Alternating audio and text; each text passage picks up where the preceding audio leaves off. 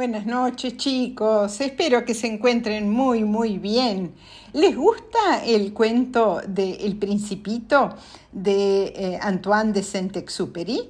Espero que sí, cuéntenme por Instagram si les va gustando. Bueno, hoy voy a seguir con él. Eh, ya estamos cerca del final. Hoy les voy a contar desde el capítulo 16 al capítulo 21. Eh, el séptimo planeta, empezamos, empezamos. El séptimo planeta al que llegó el principito fue la Tierra. La Tierra no es un planeta cualquiera. Hay como 111 reyes, eh, 7.000 geógrafos, 900.000 hombres de negocios, 7 millones y medio de borrachos, 311 millones de vanidosos, es decir, una enorme cantidad de personas. Para tener idea del tamaño de la Tierra, puedo decir que antes de la invención de la electricidad, había que mantener sobre el planeta un verdadero ejército de 462.511 faroleros. Vistos desde lejos, hacían un hermoso espectáculo Primero tocaba el turno a los faroleros de Nueva Zelanda y de Australia, que encendían sus faroles y se iban a dormir. Seguían los faroleros de la China y Siberia, después los faroleros de Rusia y de la India, luego los de África y Europa, y por último los de América del Sur y América del Norte. Nunca se equivocaban en el orden para entrar en escena. Solamente el farolero del único farol del Polo Norte y el del único farol del Polo Sur llevaban una vida descansada. Solo trabajaban dos veces al año. Las personas en, en la Tierra ocupan muy poco lugar. Si todas se amontonaran en una isla grande, una isla grande del Pacífico, cabrían todas. Eso seguramente no lo creerán las personas mayores. Ellos creen que ocupan mucho sitio, se creen importantes y grandes como los baobaos. Cuando el principito llegó a la tierra, se sorprendió de no ver a nadie. Creyó haberse equivocado de planeta. De repente vio un anillo color de luna moviéndose en la arena. Buenas noches, dijo el principito. Buenas noches, dijo la serpiente. ¿Sabés dónde he caído? En África, en un desierto, por eso que no hay nadie. El principito se sentó sobre una piedra para observar las estrellas y encontró la suya. Qué linda es tu estrella, dijo la serpiente. ¿Por qué te viniste aquí? Tengo problemas con una flor, dijo el principito. Ah. Y ambos callaron. El principito empezó a observar a la serpiente. ¡Qué animal raro que sos! Delgado como un dedo. Pero, dijo la serpiente, soy más poderoso que el dedo de un rey. Al que yo toco, lo hago regresar a la tierra de donde salió. Te he comprendido muy bien, dijo el principito, y se puso a caminar por el desierto hasta, hasta que llegó a donde estaba una flor con tres pétalos. Después de saludarla, le preguntó dónde estaban las personas, a lo que ella le respondió que había visto siete u ocho personas, pero no sabía si todavía existían eh, y eso había sido hace muchos años. Y eh, eh, completó la información diciendo, como las personas no tienen raíces, el viento las pasea de un lado al otro. Luego el principito se despidió mm, de la flor y escaló una montaña para ver si lograba ver a las personas desde esa altura. Las únicas montañas que él conocía eran sus dos volcanes y el volcán extinguido. Los dos volcanes no le llegaban a la rodilla y el extinguido ella, él lo utilizaba como banquito. Desde la cima de la montaña tampoco vio a nadie, pero por si acaso gritó Buenos días. Buenos días. Buenos días. Días. respondió el eco. ¿Quién sos vos? preguntó el principito. ¿Quién? ¿Quién sos? ¿Sos vos? ¿Vos? contestó el eco. ¿Querés ser mi amigo? Estoy solo, dijo el principito. Estoy solo, solo, holo, lo, repitió el eco. ¡Qué planeta más raro! Sus habitantes repiten lo que digo. No deben ser muy inteligentes, mientras que mi flor siempre era la primera en hablar.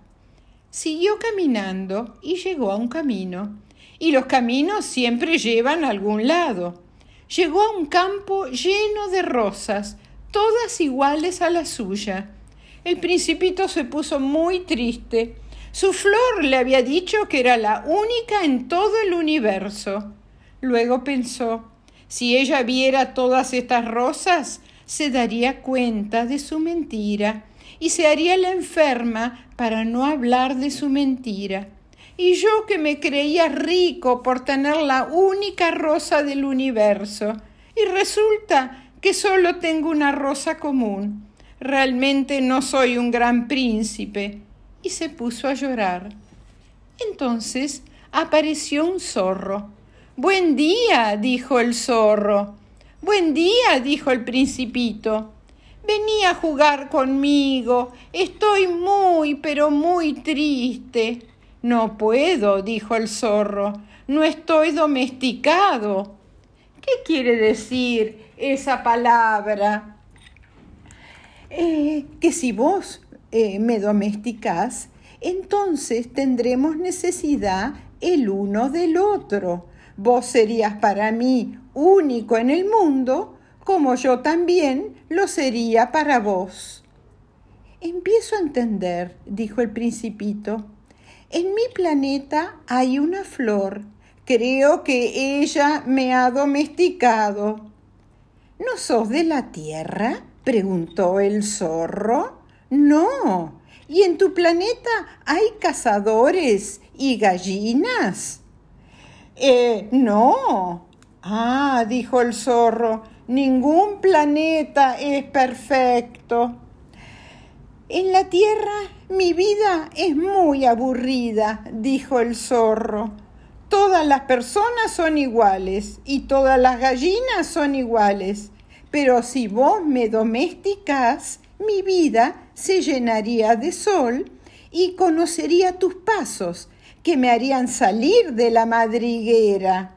Y mientras que los pasos de las otras personas me hacen esconder bajo tierra, por miedo a que me casen con sus escopetas. Así que, por favor, domesticame. ¿Y qué debo hacer para domesticarte? Debes ser muy paciente, respondió el zorro. Al principio te sentarás sobre el pasto y me mirarás ¿eh? y no dirás nada. Entonces, al pasar los días, te podrás sentar cada vez más cerca. Al día siguiente el principito volvió.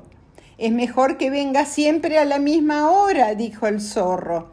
Si vienes, por ejemplo, a las cuatro de la tarde, yo desde las tres comenzaría a estar muy feliz. Y me pondría muy, muy contento eh, cuando eh, se, se acerquen las cuatro. Pero si vienes a cualquier hora, yo nunca voy a saber cuándo tengo que preparar mi corazón. Vos sabés que los ritos son necesarios. ¿Qué son los ritos? preguntó el principito. Eso también es algo casi olvidado. Es lo que hace que un día sea diferente del otro. Por ejemplo, los cazadores tienen un rito. Todos los jueves van al pueblo a bailar con las chicas. Entonces, para mí, Los jueves son días maravillosos porque no hay cazadores. Si no hubiera un rito, yo no tendría nunca una vacación. De esta manera, el principito fue domesticando al zorro. Cuando llegó el día de la partida, el principito tenía que seguir con su viaje, el zorro dijo, voy a llorar. Yo no quería que te pusieras triste, dijo el principito, pero vos quisiste que te domesticara. Así es, dijo el zorro. Pero vas a llorar, dijo el principito. Sí, volvió a decir el zorro. Al final no ganaste nada. Sí, gané, dijo el zorro. ¿eh? He ganado un amigo. Y además, cada vez que vea los trigales, me voy a acordar del color de tu pelo.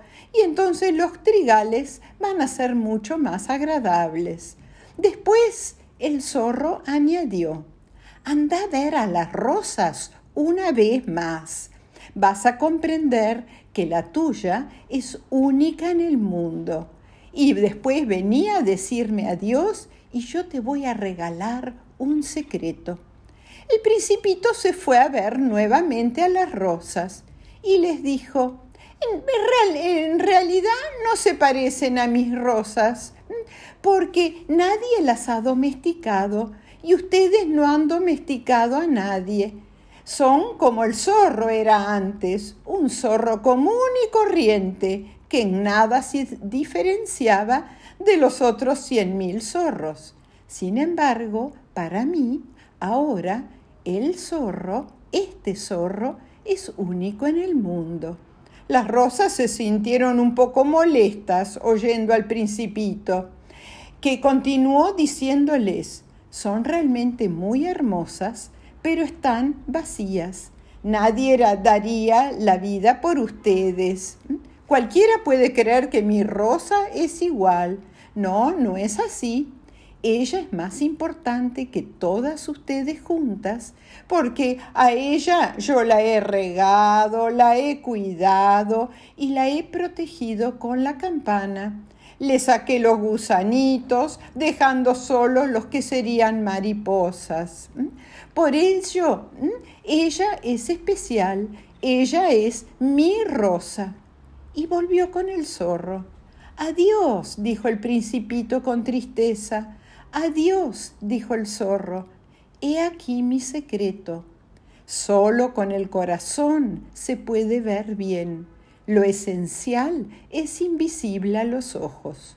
Solo con el corazón lo esencial es invisible a los ojos, repitió el principito para recordarlo.